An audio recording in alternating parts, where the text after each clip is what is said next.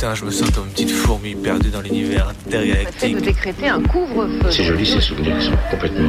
Jusque quelle heure? Minuit. Bonne nuit au mauvais garçon.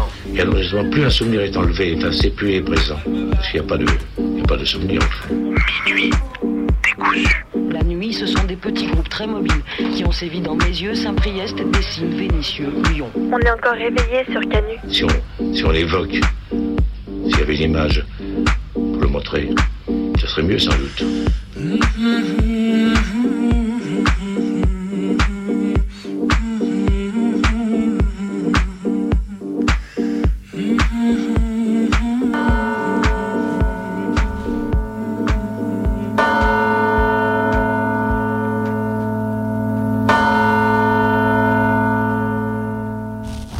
France, ce pays qui déporte à tour de bras. Alors que ça se mobilise contre l'agence européenne Frontex depuis quelques semaines maintenant, le ministre de l'Intérieur continue de prouver à tous à quel point il est rempli de gros porcs à tous les niveaux. Rien que cette semaine, accrochez-vous bien, ça retourne le bide. La police aux frontières a falsifié l'âge d'un mineur pour pouvoir le déporter tranquillement à Mayotte, enfin depuis Mayotte, et à Sedan, elle est tout aussi tranquillement rentrée dans un collège pour aller mettre un jeune de 13 ans, 13 ans puré, en centre de rétention administrative. Et oui, quand on dit l'écras en feu, la police aux frontières au milieu, eh bah c'est pas des blagues.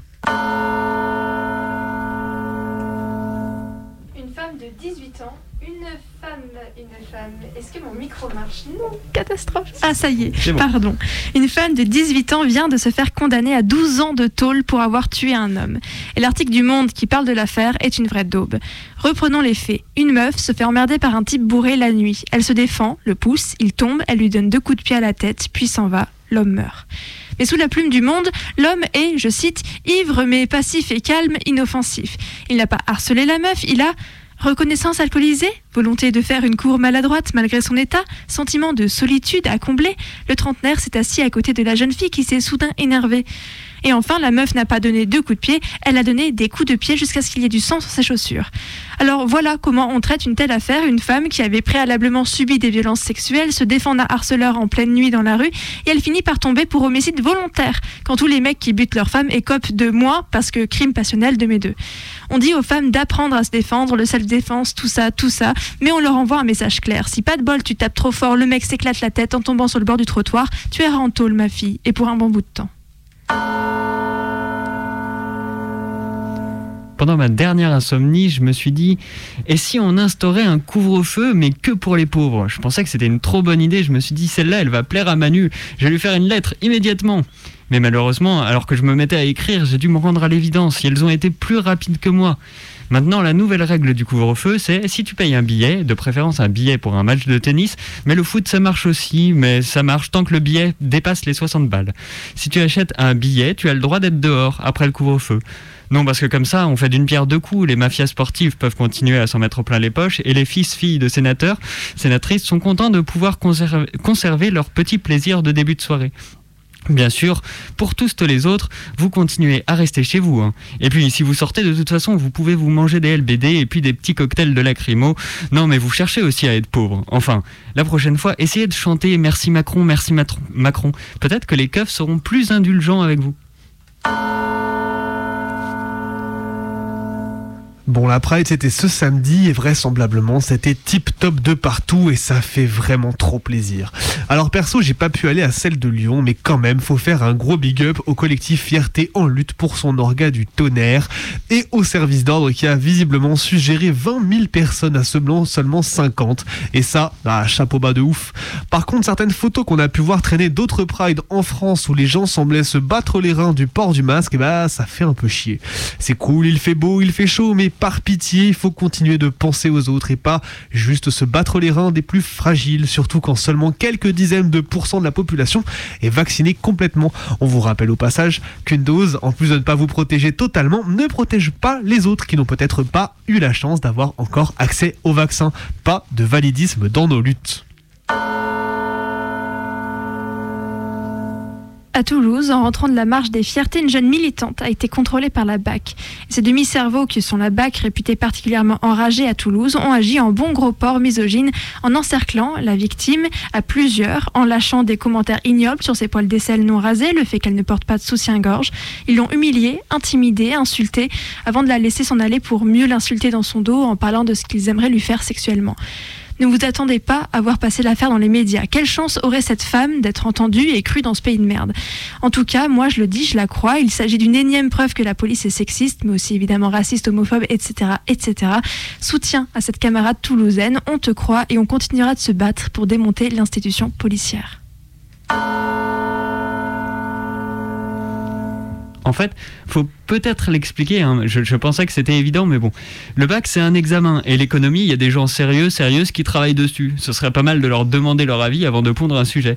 Là, on a des terminales SES, candidats, candidates libres, qui sont tombés sur ça. À l'aide de vos connaissances et du dossier documentaire, vous montrerez que des politiques de flexibilisation du marché du travail permettent de lutter contre le chômage structurel. Je sais même pas pourquoi ils ont pris la peine de trouver une formulation pseudo-scientifique. Ils auraient pu choisir directement un truc du genre montrer que le droit du travail et l'indemnité chômage sont des trucs de cégétistes feignants, feignantes qui nuisent au bien-être de notre beau pays. Ou encore mieux, démontrer que Macron est le meilleur président et que vous l'aimez tout plein, assorti d'un corpus de poèmes à la gloire des patrons et des politiques néolibérales. J'essaye encore de défendre l'idée que l'école, le collège, le lycée, de croire que l'on y apprend des choses bien et que c'est pas uniquement une énorme machine à domestiquer les esprits, mais en même temps, quand on met des trucs comme ça dans les pattes, ça devient rapidement une position difficile à tenir. Bon, pour faire suite à ce que dit Martin, un dernier petit big up rapide un peu aux profs qui se mettent en grève donc pour le bac.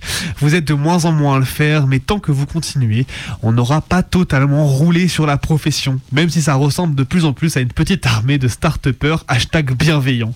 Merci à vous pour tous les élèves pour lesquels vous vous battez, pour lesquels vous refusez une orientation hasardeuse et cyniquement sélective, pour lesquelles vous refusez la numérisation de la correction du bac qui ressemble de plus en plus à un boulot de robot.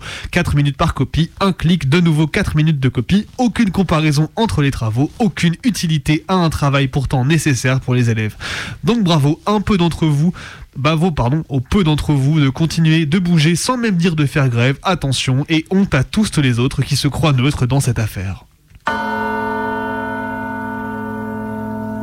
Le CSA a mis en demeure CNews pour avoir favorisé le RN dans les temps d'antenne alloués aux candidats des régionales à Paris. PTDR, comme si on ne s'y attendait pas. D'ailleurs, à quand un vrai contrôle de toutes les putains de matinales de ce pays qui penchent à droite si fort qu'elles nous en font tomber de nos chaises À quand un bon coup de pied dans cette fourmilière de journalistes baveux pour dénoncer la fascisation des antennes, des journaux À quand l'interdiction complète de parution dans les médias des Zemmour et compagnie, tous condamnés à au moins une fois pour incitation à la haine raciste, sexiste, homophobe Il y a de quoi rire jaune, surtout quand tous les autres médias reprennent l'info de la mise en honneur de CNews en se léchant les babines. Ah, et j'ai gardé le meilleur pour la fin. CNews a bien sûr essayé de dissimuler dans un premier temps l'affaire au CSA en faisant passer l'intervenant pour un random, alors que non, hein, évidemment. L'administration des services publics, moi je savais pas ce que c'était. Je crois que ce groupe de femmes d'une quarantaine, cinquantaine d'années avec qui je travaille depuis la semaine dernière, si on dressait une liste des métiers qu'elles sont conduites à substituer en une journée, elles seraient à la fois des conseillères pédagogiques, des psychologues, des cellules d'écoute, des conseillères d'orientation. Une fois sur deux, elles s'occupent même de faire le travail que les flics refusent de s'abaisser à faire. Ce sont elles, sans formation aucune au bout de leur téléphone, qui écoutent les mères qui racontent que leurs filles se sont faites agresser sexuellement, que les directeurs préfèrent passer l'affaire sous silence, faire comme si de rien n'était. Ce sont elles qui rassurent les pères, paniqués parce que leurs fils sont à l'hôpital après s'être fait étrangler par des camarades de classe. Ce sont elles qui décident si un enfant, une enfant, est en danger avec ses parents. Elles qui s'occupent de trouver une orientation aux gosses perdus, handicapés, inadaptés. Et ces meufs-là, le soir, elles rentrent, elles s'occupent de leur mari, de leurs gosses, et après avoir fait les travaux de la maison, elles se demandent si le salaire qu'elles reçoivent chaque mois leur permettront de nourrir tout le monde et peut-être éventuellement de prendre un jour, une semaine de vacances. Et il est 23h10, vous écoutez Minuit décousu sur Radio Canu, la plus rebelle des radios. C'est votre émission du mardi soir de 23h à minuit. On est là pour découdre les fils de la nuit ou pour en découdre avec la nuit. Ce soir, je crois que c'est plutôt la deuxième option parce qu'on vous a prévu un programme assez déter. Option cassage de genoux. Alors, on va commencer par euh, une action militante. Oui, une action militante et on enchaîne comme d'habitude avec euh, bah, le documentaire pour finir avec la fiction. Et comme d'habitude, euh, maintenant qu'on a retrouvé notre téléphone, vous pouvez nous appeler à ce magnifique numéro qu'on a tous retenu, toutes retenu. C'est le 04 78 39 18 15. Alors tu l'as retenu, mais t'as quand même regardé. Moi, je t'ai vu. hein. Les yeux, euh, voilà. Ouais, non, je vérifie quand même. Donc 04 78 39 18 15. Voilà, appelez-nous plutôt pendant le témoignage, le doc, donc euh, le milieu de l'émission si possible. De toute façon, là, je crois qu'on n'a Voilà, pas donc tu- branché le téléphone encore. Et du coup, le principe d'appeler, c'est voilà, tu proposes un petit son. Voilà, n'oublie pas parce que du coup, le but des témoignages, tout ça, c'était d'intégrer les auditeuristes aussi. Et du coup, bah, propose ton anecdote, un petit son, voilà, une petite histoire, partage quelque chose avec nous, et puis, bah, tu, voilà, de toute façon, vous êtes les bienvenus à l'antenne de Radio Canu. Et on découvre, on découvre le récit d'action militante euh, dans le vif du sujet? C'est ça. Allez, c'est parti. Des porcs armés aux trousses qui d'une balle plongent la course dans le caniveau du non-lieu. Dans ce pays merdique, y'a un pour une casquette. La douce France casse du bronze et bébé. Aucune censure que les keufs flinguent des jeunes dans le commissariat. Aucune censure que les chômeurs sont pétins par les CRS. Aucune censure quand ces mêmes CRS foncent des une église et cassent. Je vois des innocents crever. Pas de justice, pas de paix. Pas de justice, pas de paix. J'aime- pas ton. Pas de justice, pas de paix. Pas de justice,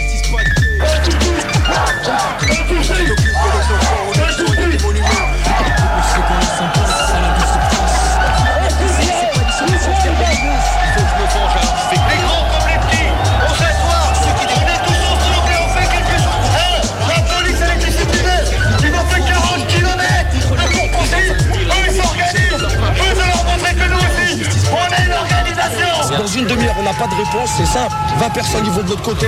Le reste, il reste là. Et la tête de ma mère, on veut 40 places. On manifeste pacifiquement.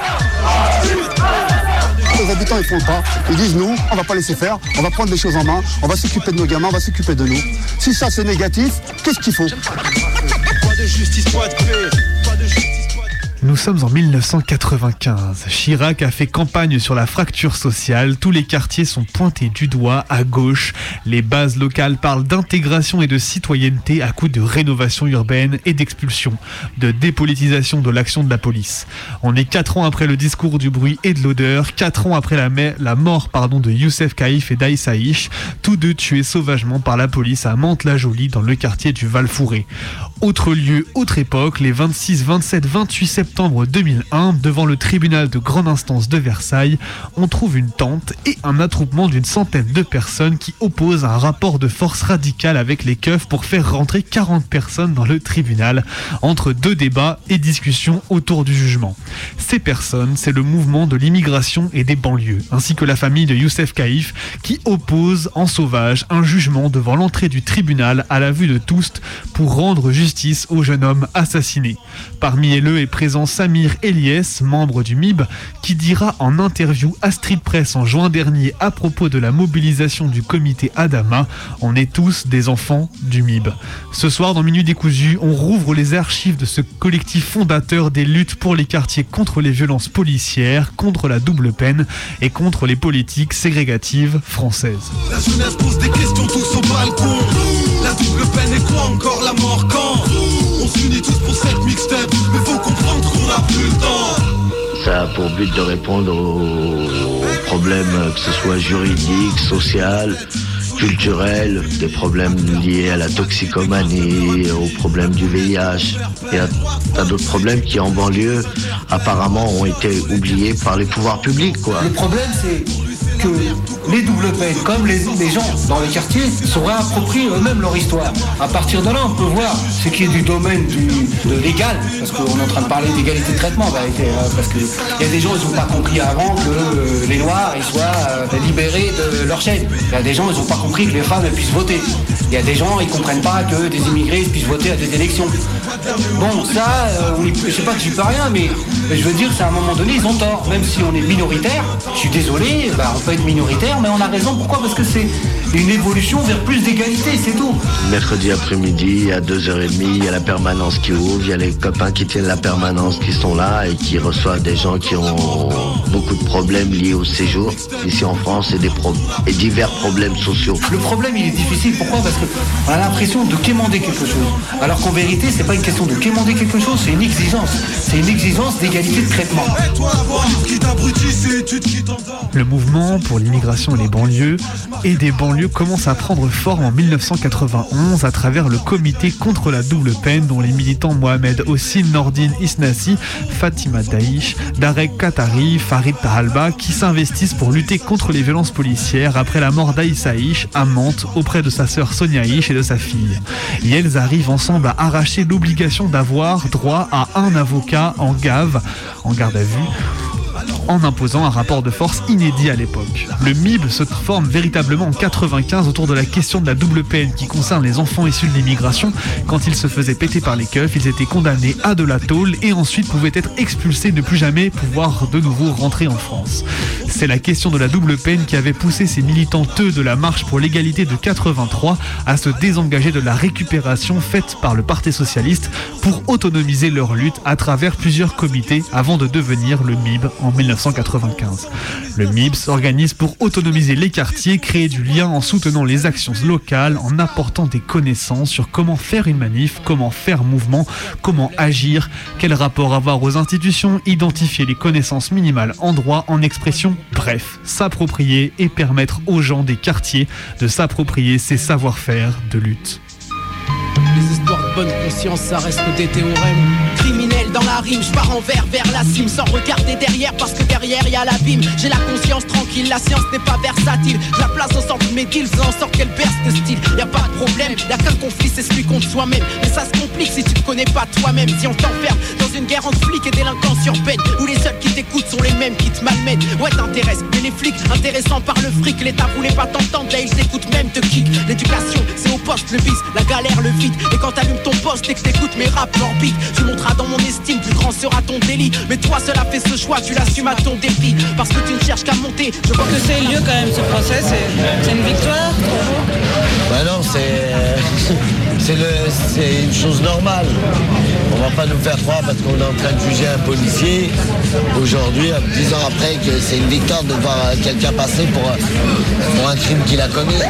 Aujourd'hui, on est là pour nous Parce qu'il faut leur dire, à partir de maintenant, à partir de maintenant, c'est fini, c'est fini, on ne jamais plus dessus, ne sera plus dans le quartier du tuer comme ça, c'est fini, à partir de maintenant, à chaque assassinat dont tu jettes, on fera une mobilisation.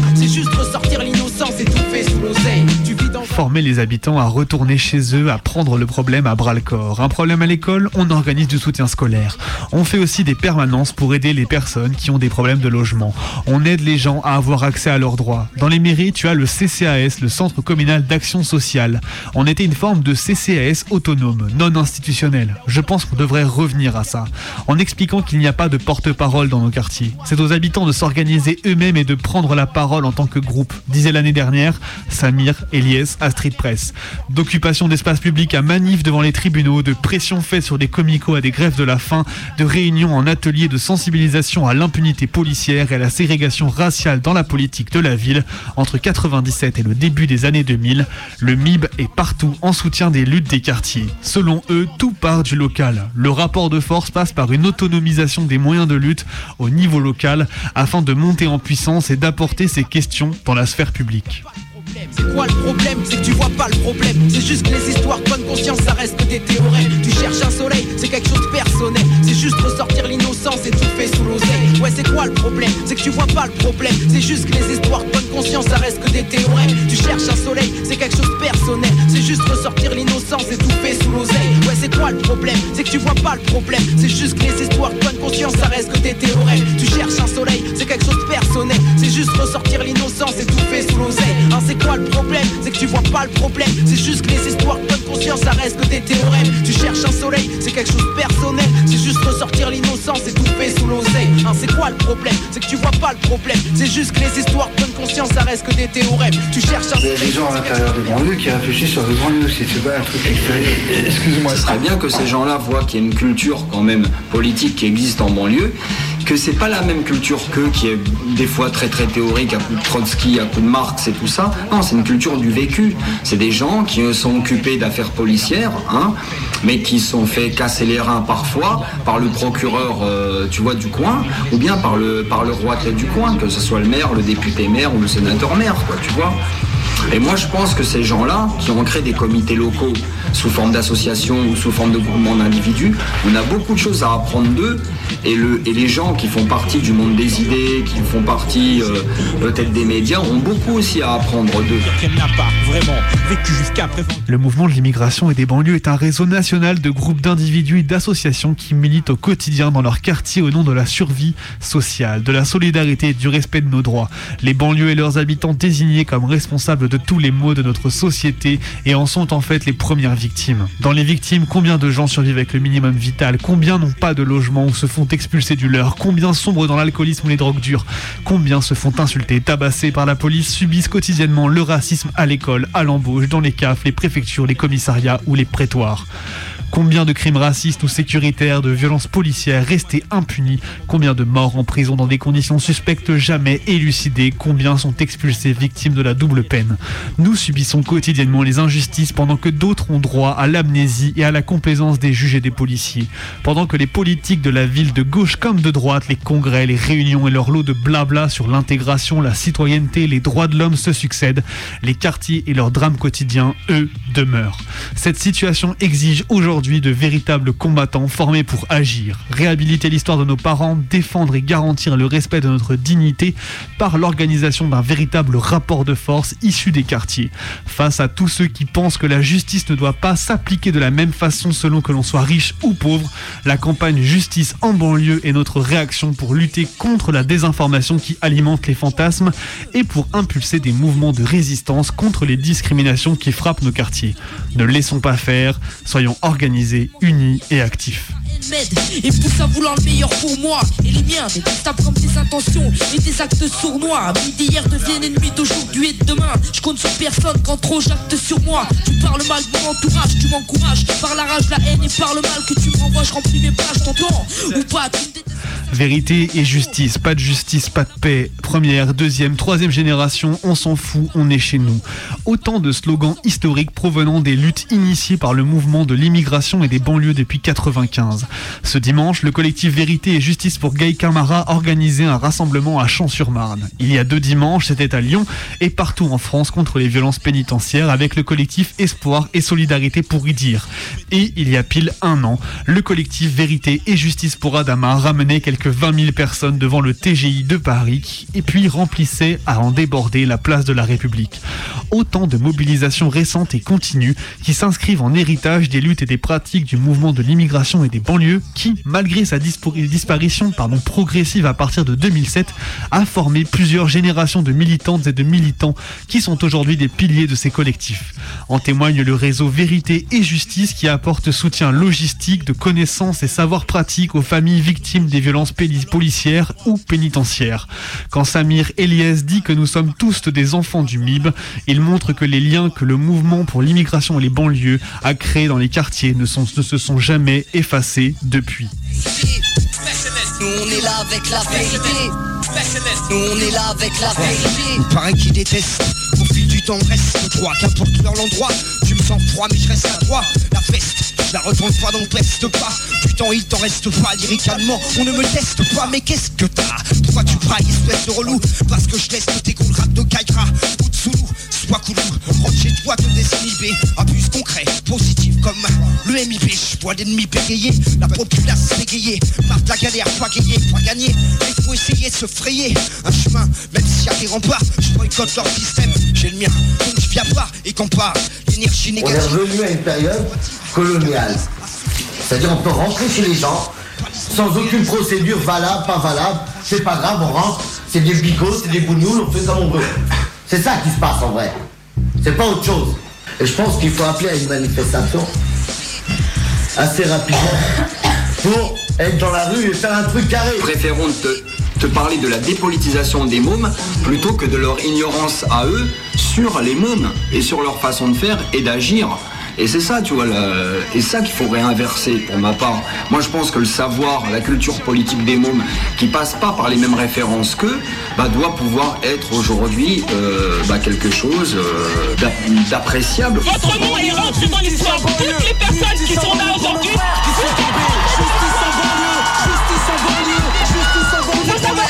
Aujourd'hui on est là, moi aujourd'hui je suis là, tant que femme, en tant que femme noire, les personnes se sont battues pour qu'on puisse avoir cette parole.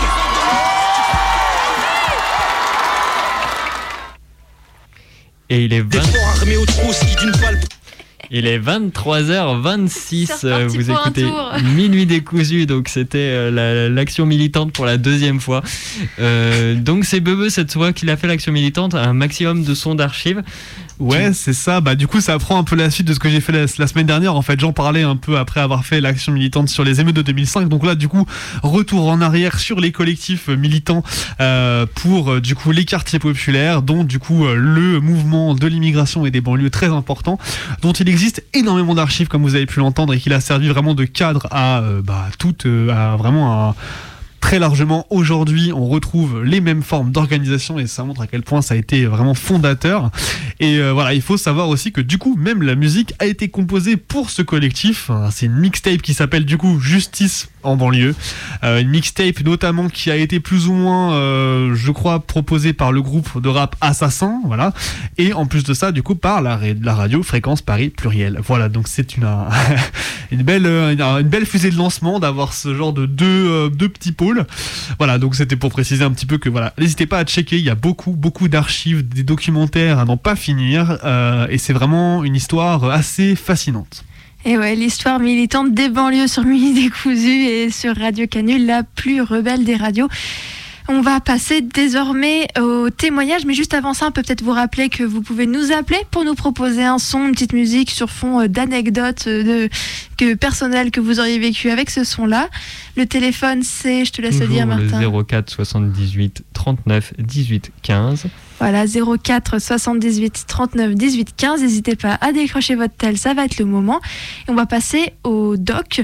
Le doc ce soir, c'est le témoignage d'Eliès. Vous allez voir, c'est un témoignage fort. Ça concerne les groupes antifascistes et un groupe en particulier lyonnais. On va vous laisser le découvrir sans, sans spoiler, mais euh, accrochez-vous, c'est important, écoutez bien et, et on, en, tout à l'heure. Je m'appelle euh, Eliès, j'ai 23 ans. Je suis militant euh, ben, antifasciste, je suis pas affilié à quelconque organisation.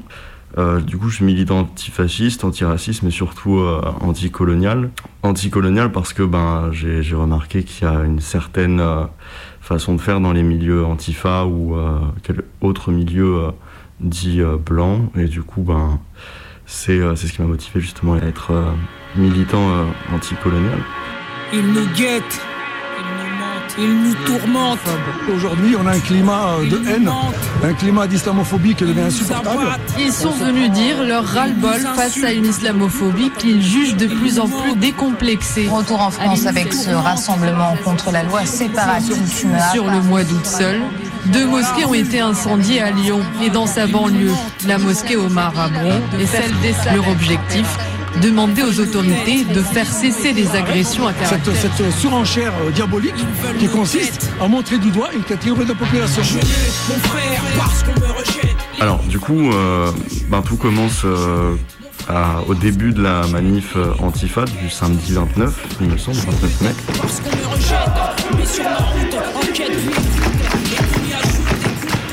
Euh, avec une amie, ben, on s'est rejoint au début de la manifestation, on avait vu euh, la jeune garde et surtout Raphaël Arnaud, qui est porte-parole de la jeune garde de Lyon.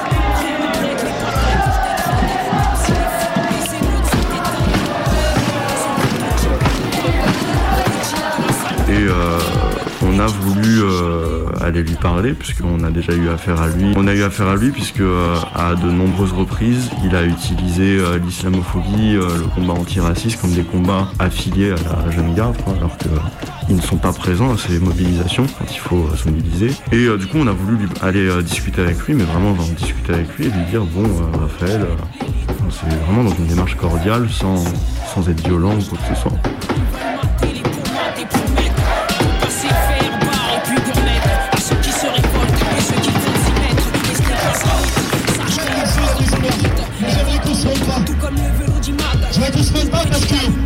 Ça viendra d'une organisation politique, d'un syndicat ou d'une personne ou d'un groupe de personnes qui se s'autoproclameraient euh, antifascistes. Non, non, ça viendra d'une réponse collective, large, l'unité, comme aujourd'hui. Déjà, euh, tout de suite, euh, on sentait qu'il voulait pas lâcher l'affaire. Quand on a discuté avec lui à la fin de la manifestation, enfin, on lui demandait, ben, écoute, euh, Raphaël, il y a eu trois manifestations, trois mobilisations contre l'islamophobie, contre le racisme, contre la loi séparatisme. Euh, Il y a eu trois mobilisations auxquelles tu n'es pas venu. Mais de l'autre côté, tu fais des prises de parole publiques, surtout euh, devant des audiences assez larges, en expliquant qu'en France, il y a de l'islamophobie, en France, il y a du racisme. Euh, et c'est pas vraiment cohérent avec ben, ce, que tu, ce que tu fais. Du coup, ben, le mieux en fait, ce serait que tu joues ta position d'allié à fond et que tu arrêtes d'invisibiliser déjà les personnes qui sont mobilisées pour ce cause-là. Et ouais, enfin, c'était, euh, on lui a dit, ouais, c'est les personnes, en gros, grosso modo, les personnes concernées qui parlent de l'islamophobie. Merci de parler de ça, euh, Raphaël, mais euh, on a juste besoin que tu joues ton rôle d'allié, que tu sois derrière nous, à nous soutenir s'il y a besoin de soutenir. Mais c'est tout. Il y a des, donc des associations et des collectifs antifa qui s'organisent.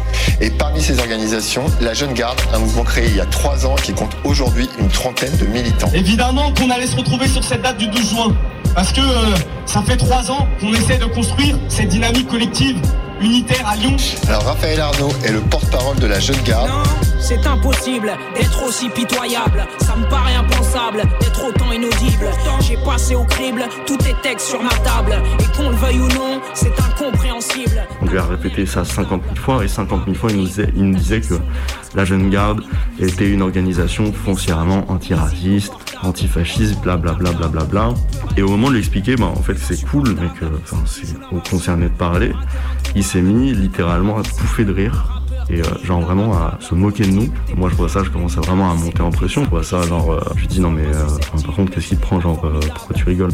Et il nous dit non non mais ça me fait rire. Je lui dis non mais qu'est-ce qui te fait rire Le fait qu'on soit concerné, qu'on te dise qu'il faut juste que tu fermes ta bouche quand Et il me dit euh, ouais ouais ça, me fait rire. Je lui dis non mais par contre t'es ridicule. Et il me dit non non c'est vous qui êtes ridicule. on n'a plus rien à se dire. allez bonne journée. Et moi, vraiment énervé et frustré surtout de la, la situation, je lui dis euh, euh, non, non, mais par contre, on n'en a pas fini, euh, reste ici, euh, ça le lâche. Qu'on te sectionne une artère, alors apprends à écrire s'il te plaît ou apprends à te taire. Oui. Ce qu'il faut savoir avant sur Twitter, avant que tout ça arrive, c'est que Raphaël a fait un discours au rassemblement pour la Palestine où il disait mot pour mot en France il y a un climat délétère, il y a du racisme, il y a de l'islamophobie. Moi, quand je vois que le seul extrait qu'il a mis euh, sur Twitter, c'était ce passage-là. Il est mignon lui, mais euh, c'est pas comme ça que ça marche. Euh, c'est drôle, Raphaël. Enfin, tu parles de ça, mais tu viens jamais aux mobilisations euh, en question.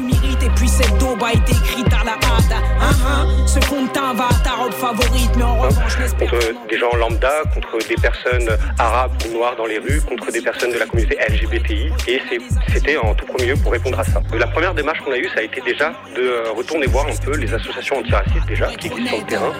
J'en ai marre et tu me tapes sur les nerfs, alors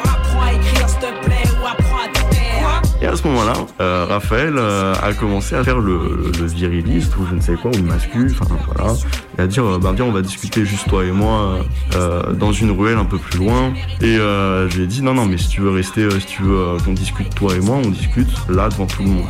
Il n'y a pas à discuter plus loin dans une ruelle, il n'y a pas à invisibiliser la discussion ou la rendre privée ou quoi que ce soit. Genre, c'est d'utilité limite publique, quoi. Il a continué à me dire non mais viens on va parler, viens on va parler. Je dis non on reste ici. Et euh, il, a, fini par, par partir quoi. Il y a on va dire 2-3 minutes qui passent. 2-3 minutes où il se concerte avec, euh, euh, ses potes de la jeune garde. Et euh, là il y a, quelqu'un qui vient vers moi et qui s'appelle Shafak du coup qui me dit euh, ni CLM, ni bonjour, ni quoi que ce soit. Euh, oui euh, si t'as un truc à dire à la jeune garde c'est à moi qu'il faut parler. Vraiment d'un ton euh, très, euh, très menaçant, très mascu quoi. C'est à moi qu'il faut parler. Et il dit non mais moi je m'en fous. euh. Enfin je vais citer ce qu'il a dit, moi je m'en bats les couilles. Euh, De toute façon t'es qu'un fils de prof. J'avoue que j'ai pas compris quand il m'a dit que j'étais un fils de prof. T'es qu'un fils de, voilà, je vais pas dire le, mot parce que c'est très discriminant pour les personnes concernées. Et, surtout, qu'est-ce qu'il m'a dit? Oui, t'es un blanchisé, je cite, qui suce des blancs. Je lui dis, euh, je lui réponds quelque chose que je vais pas, que je vais pas dire. Enfin, c'est pas une insulte, hein, mais c'est quelque chose de très factuel euh, qu'il a fait dans son passé. Je lui dis, je suis peut-être euh, un fils de prof et un fils de, hein, mais je ne suis pas ben, ce que ce que tu as fait auparavant. Et, et à ce moment-là, ben, il a vraiment genre pété un câble. Il m'a saisi par la sacoche. Et à peine le temps justement de vouloir me défendre, euh, mes potes euh, me séparent, ses potes à lui euh, me séparent. Il profite du fait que je sois un peu avancé et que lui, il y ait des potes devant lui pour me faire une sorte de claque. Vraiment, je pète un câble et je dis, euh, enfin, je, je gueule quand c'est des rebeux qui vous reprochent euh, ces comportements-là, vous, vous la jouez comme ça, invisibiliser les trucs. Et là, il y a un gars de la jeune garde qui a dit, eh ben dans ce cas-là, rentre chez toi. Relâchez la pression, arrêtez mon procès, j'ai l'impression que tout m'empêche de cracher ma version, de lâcher mes dossiers, quoi que vous fassiez, car à mon aversion, mon regard est glacé. Mal reçu, mal placé, trop déçu et lassé, mon regard est glacé. J'en ai entendu des rentre chez toi, mais vraiment le fait qu'on me dise genre rentre chez toi, ça a été euh, de trop. Ma mélanine, la blancheur de mes bleu marine. Haïs la largeur de mes narines, ma mélanine, la blancheur de mes canines. Et apparemment ils vont nous virer les environs sans tarder, venir nous récupérer sur nos perrons et opérer avec le fleuron des flingues au ceinturon. Tout ça pour nous capturer et tirer au son du clairon. Le pays sans Voilà, vraiment le but c'est de c'est de montrer que ouais, genre, la jeune garde, euh, voilà, c'est pas une organisation qui, est alliée quoi. C'est nos ennemis qu'ils ont eu comme comportement. C'est un comportement non seulement fascisant, mais aussi raciste, islamophobe. Et je n'ose même pas imaginer ce qui se passe après, parce que j'ai eu aussi des échos de la part de collègues euh, où, euh, par exemple, Raphaël aurait tenu des propos euh, transphobes à l'issue de plusieurs euh, des propos homophobes, enfin bref. Mal reçu, mal placé, trop déçu et lassé, mon regard est glacé. Mal reçu, mal placé, trop déçu lassé, mon regard est glacé. Je sais que des camarades ont vécu par exemple euh, certaines choses avec d'autres organisations que je vais pas citer, mais qui sont beaucoup euh, dans l'antifascisme euh, lyonnais, enfin dans le milieu antifa lyonnais. Et je sais que oui, les, les organisations euh, anti, dit antifascistes ne sont pas forcément euh, nos alliés. Euh, et même s'il y a des personnes concernées, des fois ces personnes concernées jouent le jeu de ces organisations euh, antifascistes, puisque vraiment il y a, il y a une dimension partisane euh, qui est très très forte euh, et qui prime.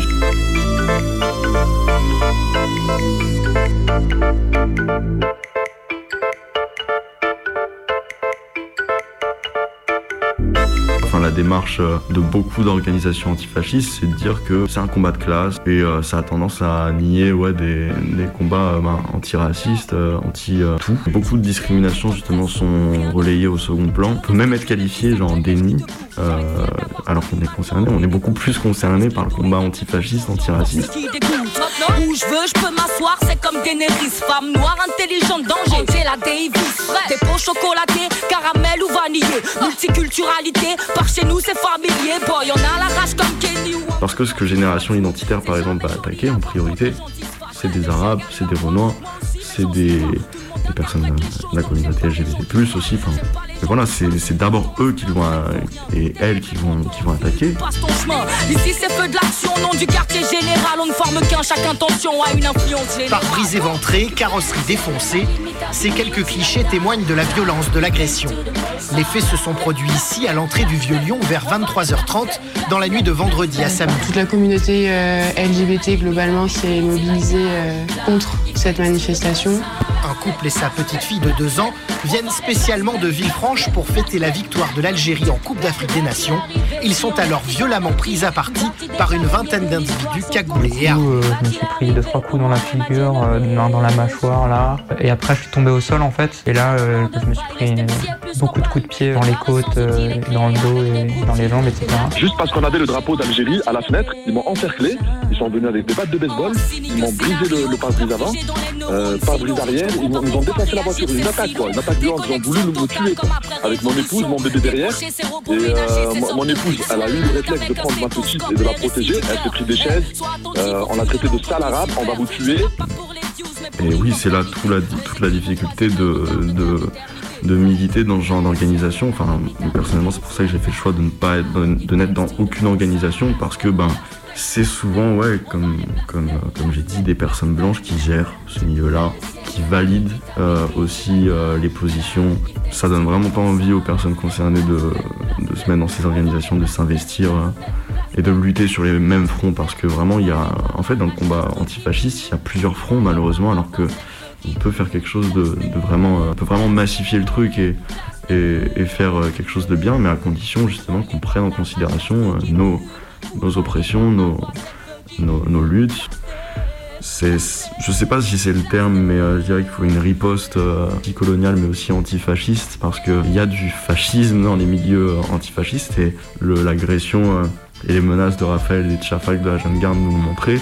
Les agressions que mes camarades ont subies de la part d'autres organisations nous l'ont montré aussi. Qu'il faut, c'est faire du ménage dans ces milieux-là, dénoncer directement, donner euh, de la force aux personnes euh, agressées, menacées, insultées euh, par ces gens-là, mais de manière à donner la parole à, toutes et tous et surtout aux personnes qui subissent le plus.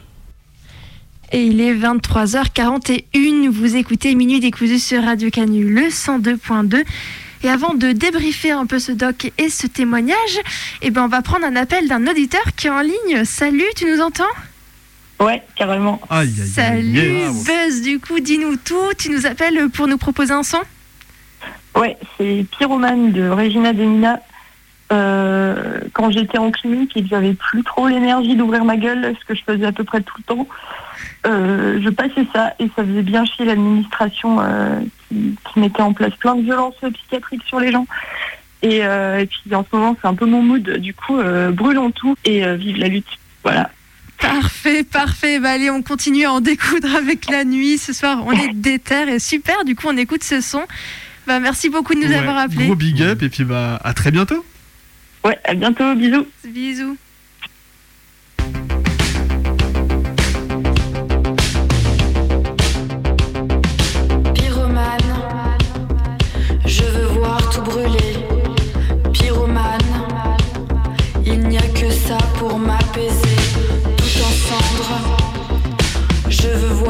Calciner. Qu'il ne reste que les fleurs, qu'il ne reste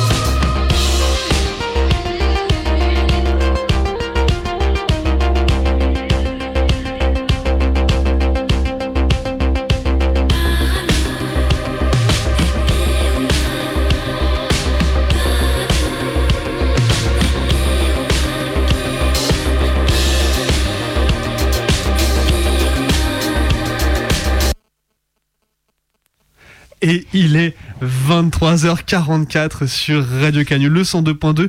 Et vous venez d'écouter la proposition de Buzz au téléphone qui nous a appelé pour proposer un son. On le remercie grandement. Et juste avant ça, du coup, ben, on, était, on était sur le point du coup de débriefer ce documentaire, ce témoignage très fort que euh, bah, Voilà, c'est le témoignage donc d'Eliès, donc euh, vous avez pu entendre. D'ailleurs qu'on remercie beaucoup pour euh, sa confiance et de nous avoir contacté du coup euh, pour pour nous raconter tout ça, nous raconter du coup cette expérience bah, très mauvaise hein, avec le groupe antifasciste lyonnais de la Jeune Garde et également bah, voilà de, nous avoir fait ce retour sur ce que c'est que le milieu antifasciste et bah, la manière dont euh, en fait il n'y a pas de dynamique, de réelle dynamique intersectionnelle dans ce milieu-là, ce qui est euh, très dommage parce que justement en fait c'est euh, L'antifascisme, en fait, est, concerné par l'intersectionnalité peut-être plus qu'encore que d'au- que d'autres luttes. Enfin bon, plus je sais pas, remarque. Mais euh, mais euh, bref, voilà, et en fait, on l'a encore vu à la manif d'ailleurs euh, de ce dimanche pour euh, celles qui y étaient et qui peut-être n'ont pas forcément compris les, les enjeux de ce qui s'y est passé. Mais l'enjeu était que le cortège, justement non mixte, racisé et queer, prenne la tête de cette manifestation, justement pour ne pas laisser la belle part, justement, à la jeune garde qui. Bah, qui agit comme euh, on, nous l'a raconté ce soir. Voilà, mais du coup, c'est un gros gros big up à celle qui était dans cette tête de cortège qui était vraiment très belle avec des magnifiques banderoles et des slogans qui étaient vraiment super chouettes. Parce que du coup, on en parlait du coup euh, en entendant le micro à Elias euh, la semaine dernière, du coup, bah, d'une possible en fait, bah, union en fait de, euh, intersectionnelle du coup des personnes qui sont vraiment concernées par les violences fascistes à Lyon et ailleurs. Et en fait on a eu un super exemple à Lyon euh, dimanche. Donc gros gros big up à, à, bah, cette organisation autonome de cortège qu'on a pu voir se mettre euh, en place à, à Villeurbanne du coup. Voilà, et bon courage pour tout. On arrive à cette dernière partie d'émission. On n'en a pas encore tout à fait fini avec la nuit avant minuit. Et La nuit a c'est mal. et c'est toi, Martin, qui va prendre la suite avec la fiction. Oui, donc on part sur un truc euh, plus, euh, plus léger, plus calme avec des keufs aussi parce que euh, parce qu'on on s'en lâche jamais. On a décidé Euh, que- Mais euh, voilà, c'est un- un- une fiction sur euh, une fillette sourde qui est extrait du, du bouquin de- d'Emmanuel Laborie euh, qui s'appelle Le cri de la mouette. Mais bon, je vous laisse découvrir tout ça.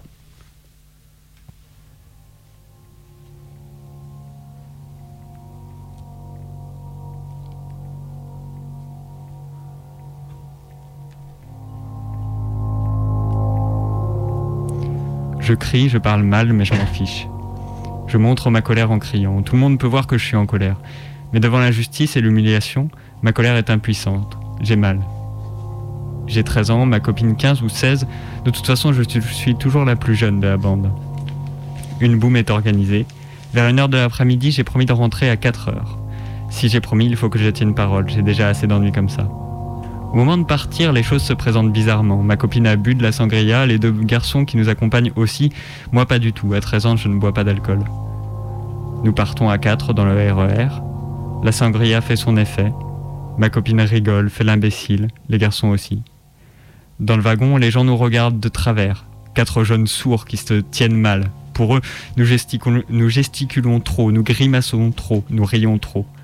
J'ai souvent remarqué ce recul comme si on faisait peur. Je ne sais plus qui a commencé, ma copine ou un des garçons. Il y a des petites affiches de publicité derrière une plaque de verre. Elle ou il veut cette publicité et l'arrache de son cadre.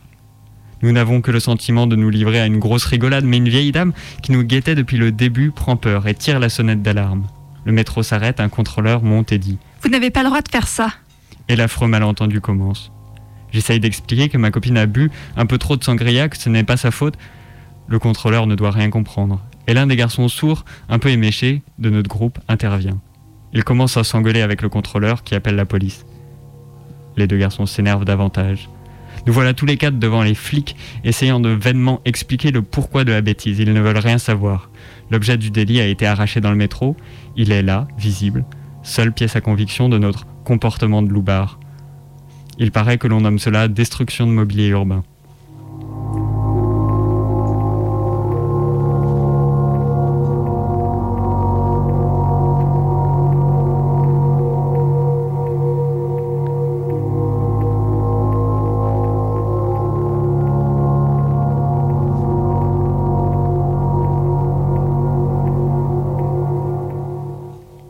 On nous traîne dans un premier commissariat, puis dans un autre. En tout, nous allons en faire trois ou quatre. Moi qui n'ai rien fait, même pas bu, je trouve l'histoire infernale, incroyable. Je veux absolument rentrer chez moi. Il faut que j'arrive à expliquer la vérité. Toute bête. Mais les garçons ne se calment pas, les flics non plus. Le temps passe et je commence à avoir peur de rester coincé là. Finalement, dans un moment de calme, je recommence à m'expliquer. Où nous étions, pourquoi mes abus ont bu et se sont excités. Que je n'ai rien fait, rien bu, rien cassé. Je fais des efforts terribles pour oraliser et signer en même temps. Je ne sais pas s'ils comprennent.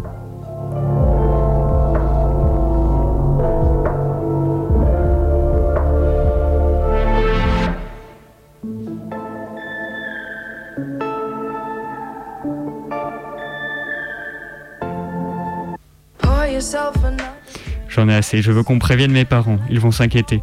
Et je veux qu'ils sachent où je suis. Téléphoner, téléphoner. Je m'égosille à les supplier. Ils ont ma carte d'identité, mon nom, mon adresse, j'ai écrit le numéro de téléphone sur un papier, pourquoi n'appellent-ils pas? Ils me font oui oui de la tête, mais ne téléphonent toujours pas. Je ne sais pas combien de temps je peux répéter la même chose, c'est obsédant.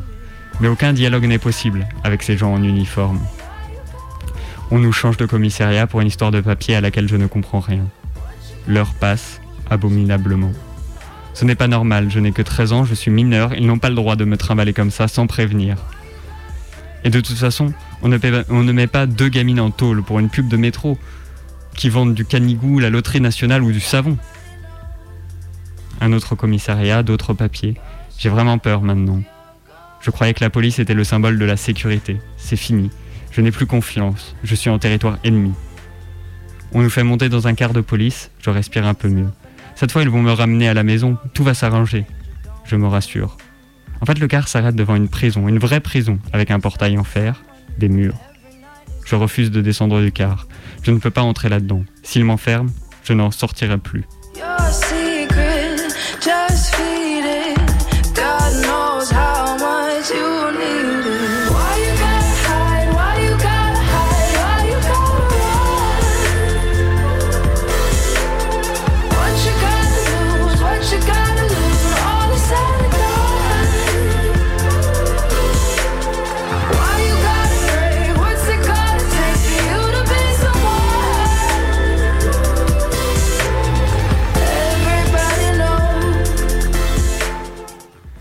Les garçons ne sont plus avec nous.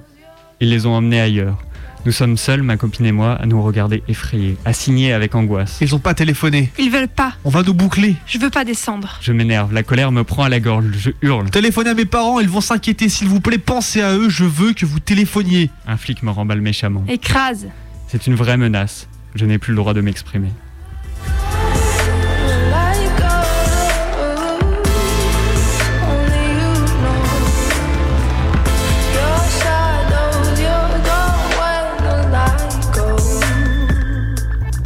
On nous fait descendre de force. Nous passons le porche de la prison. Une bonne sœur nous attend à la porte. On la suit. Tout ça est tellement fou, tellement injuste. On pénètre dans une salle. Une femme nous dit d'enlever les lacets de nos chaussures, de retirer nos bracelets. Elle met le tout dans deux petits sacs plastiques. Pourquoi vous faites ça? Suicide. On peut se pendre avec un lacet. Je reçois un autre choc terrible. Cette fois, l'angoisse m'envahit, la détresse noire, profonde.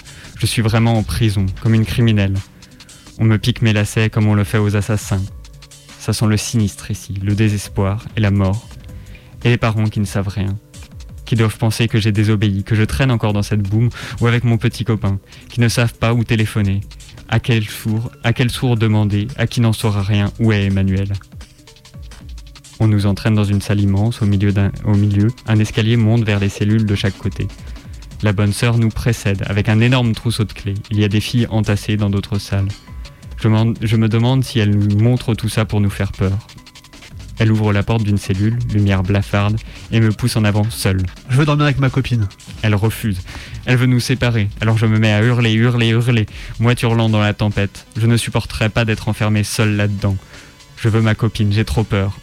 Toute la nuit entre ces murs dégueulasses, sans elle, sans pouvoir parler à quelqu'un pas possible, je hurle tellement que la bonne sœur cède. Clac, enfermée toutes les deux. Des lits en fer superposés, pas de bras, des sortes de couvertures grises pliées en quatre, un trou qui sert de chiotte, immonde, un lavabo minable, on se serre l'une contre l'autre, collés par la trouille. Je les hais, ils me font peur, et je les hais.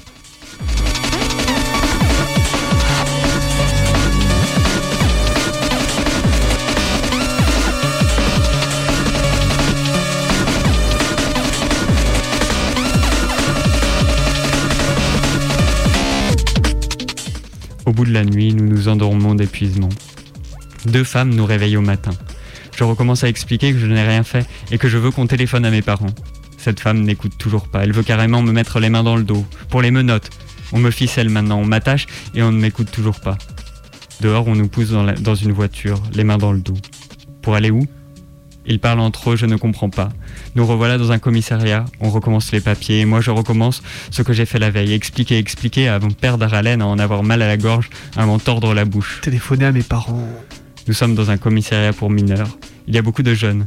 En attendant, j'essaye de communiquer avec une autre fille qui attend comme nous. Elle me fait comprendre qu'elle a fait une fugue. Je lui raconte en quelques mots l'histoire de la sangria, de la pub et du métro.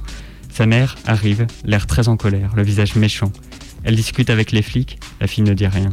Elle attend. Tout à coup, sa mère la frappe. Je vois son nez qui saigne. Est-ce que mon père va me frapper aussi? Mes parents ne m'ont jamais frappé, mais dans une situation semblable, ce qui vient d'arriver à cette fille peut m'arriver à moi. Pourquoi l'a-t-elle frappé Ce n'est pas logique, je ne comprends pas. Je n'imaginais pas de violence entre mère et fille. Voilà que la compréhension m'échappe. Je n'ai plus de logique d'esprit, j'ai vraiment peur que mon père me gifle en arrivant.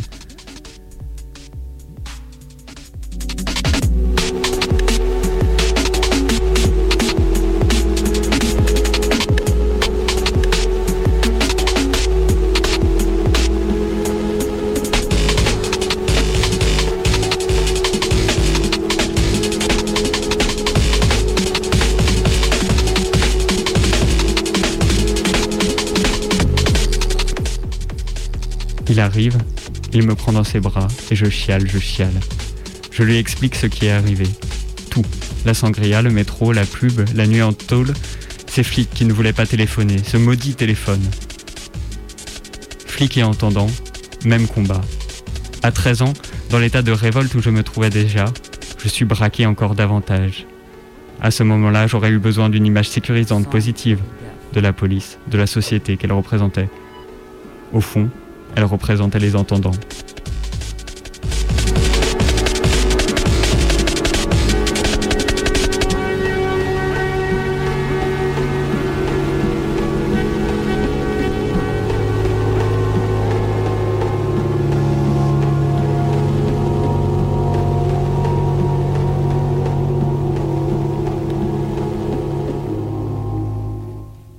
Le mépris dont ces gens ont fait preuve m'a marqué. Je ne l'ai jamais oublié. Je ne pouvais plus avoir confiance en personne après ça. Il y avait leur monde et le mien. Leur monde me mettait en prison en refusant de communiquer avec moi, sans faire un seul effort pour comprendre.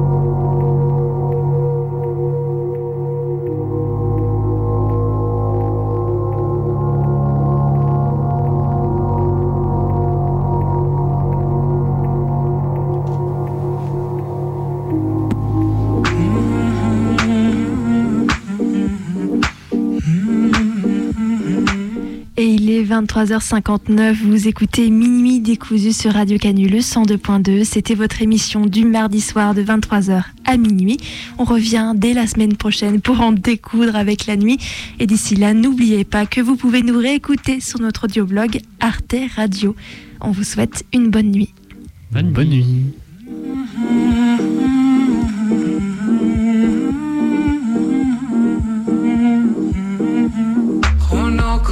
خنکاندم که نشینیم در پا من و تو. به دو نقش و به دو صورت به یکی جام